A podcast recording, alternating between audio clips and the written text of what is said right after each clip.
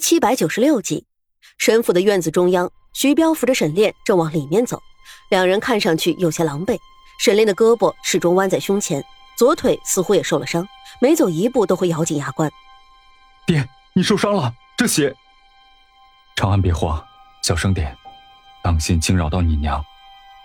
沈炼正想去厢房包扎伤口，却看苏月心已经迎面跑了过来。老爷，你，你这是怎么了？快给我看看！沈炼看着苏月心一脸担心的表情，一时之间不知道说什么才好。站在一边的徐彪开口道：“嫂子，你别担心，沈大哥这不是致命伤，打猎常有的事儿。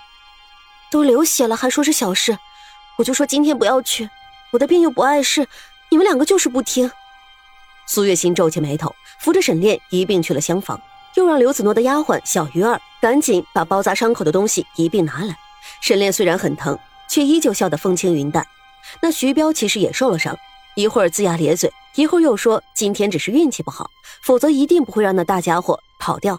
苏月心帮着二人包扎好伤口之后，长长吁了一口气，众人的心也都放了下来。徐彪坐在沈家，开始给大伙讲述他和沈炼今日经历的凶险一幕。今日我和大哥刚上山，就碰见那大家伙，他正在树洞里睡觉。我和大哥靠过去的时候，那家伙却突然醒了。从树洞里出来，横冲直撞的就开始追我们。徐彪一边讲一边擦拭额头的冷汗。你们是没看见，那个头大的不像话，力气也大的惊人，站起来的时候有厢房这么高，叫喊的声音惊天动地。我只看他的嘴就吓得不轻。我徐彪这一辈子什么危险没见过，哎，当时也是慌了神。大哥出手利索，那家伙受了伤。不过血盆大口一张开，冲着大哥就咬了上来。幸亏我大哥躲闪的快，只是刮蹭到一点皮毛。要是再慢上一点点，这胳膊肯定废掉。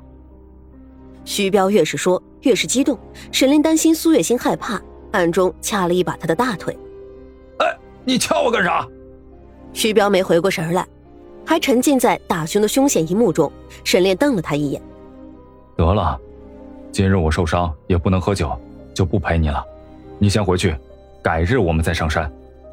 徐彪应声离去，沈炼赶紧冲苏月心解释：“徐彪的性子你还不知道，就能胡说八道。今日也不过是运气差了一点，夫人可不要担心啊。”沈炼话音刚落，站在一旁的苏月心依然哭成泪人。他看着沈炼，哽咽道：“老爷，你还不和我说实话吗？按照你的功力，打猎这么多年，何曾受过伤？这熊是太难打。”以后我断然不会让你再冒险了。我说了没事就没事，夫人你不要担心。沈炼搪塞笑道：“劳累一天，我这肚子可是饿得不轻，赶紧让厨房给我备上些吃的。”好了好了，不要难过，我以后不去也就是了。苏月心怎会不知自己丈夫的性格？打熊取胆这件事情，她绝对没有那么容易就此罢休。深夜，月色刚刚爬上房梢。沈长安就行色匆匆，步履轻快地走进父亲的书房。苏月心披上外套，蹑手蹑脚地来到窗边。爹，下次上山，你一定要带上儿子，切不可一个人去冒险。这次是我轻敌了。我和你徐叔打猎多年，连狼群都遇到过，也算是有一些经验，却没想到这深山老熊是最难打的。难怪母亲担心，下次我们不要告诉他，偷偷上山。算我一个。沈长勋的声音突然响起，原来他晚饭吃过之后就留在了沈炼的书房。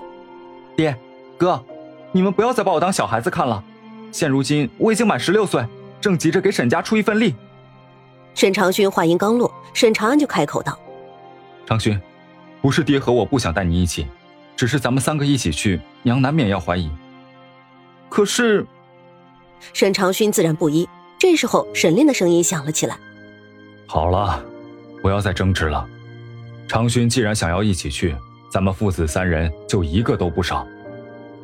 明日午后，长安，你让子诺稳住你娘，咱们三个加上你徐叔叔父子二人，五人一起上山，都听爹爹安排。窗外，苏月心已经哭成了泪人，她强忍着心头的感动，捂着嘴悄然回到自己的卧房。沈炼很快也回来了，苏月心假装睡熟，她躺下后自然而然地伸手。拥抱自己的妻子，并未有丝毫察觉。次日，沈家众人刚刚吃过早饭，刘子诺就来到婆婆的卧房闲话家常，抱着小儿子唯一给婆婆解闷。唯一白白胖胖、结结实实，圆圆的大眼睛犹如那星空中闪耀的星星，亮晶晶的，很是好看。最近珍珍总和我说，有了弟弟，我们就不疼他了。小丫头鬼精鬼精的，小身板里藏着大人的心事呢。男孩女孩都一样。在我们沈家就没有重男轻女这一说。苏月心把先前绣好的一双虎头鞋从柜子里拿了出来，亲自给孙子穿上。小脚丫套上虎头鞋，分外可爱。婆媳二人相视一笑：“娘，你的手可真巧，这绣活精致的不得了。你看这老虎的胡须和眼睛，就像真的一样。以前在宫中日日夜夜练的都是这些活计，自然做的也就顺手一些。不过绣活最伤眼睛。”你日后也要当心啊！提起自己的眼疾，苏月心有些沉重。刘子诺连忙岔开话题，开口道：“娘，我听小鱼儿说，长勋带了一个姑娘回来，叫玉梦。是啊，没想到长勋现在已经有了心上人。这件事儿是为娘没有观察到。”苏月心开口说道。刘子诺笑着回道：“娘，自打我和长安成亲之后，就盼着能赶紧有个妯娌，也好姐妹说说话。”你看这么多年，府上就咱们娘俩知心，日后有玉梦也好热闹些。苏月心点点头，子诺，你性子好，又是大嫂，玉梦性子有些刚烈，若有不周到的地方，你多担待啊。娘，你放心，我自然把她当亲妹妹一样。对了，这大喜的日子定下来了吗？刘子诺抱着唯一，亲着额头哄着，还没有，你爹最近忙着。帮我寻求熊胆，也没这个心思，怕是要等上一段日子。婆媳二人你一言我一语，时间过得很快。晌午的时候，刘子诺依旧不肯离开苏月心的房间，唯一想要睡午觉，咿咿呀呀的哭了起来。子诺，你且先回去哄孩子睡觉，娘有事出去看看。娘，刘子诺本就不会撒谎，站起身，犹豫不决的说：“我今儿心里感觉烦闷。”就想跟在娘的身边。是长安让你跟着我的吧？苏月心一语说中，刘子诺有些惊慌，无奈笑道：“儿媳愚笨，不比娘聪慧过人，您都看出来了，我就不装了。今日长勋让我时时刻刻都陪着您，您别生气，他们也是为了娘好。为我好？他们当打熊，是打张跑野鹿吗？”苏月心站起身，径直向外走去。昨晚沈家父子锁定的时辰已经差不多了，上山打猎需要吃饱喝足。他料定这父子三人此刻一定在厨房。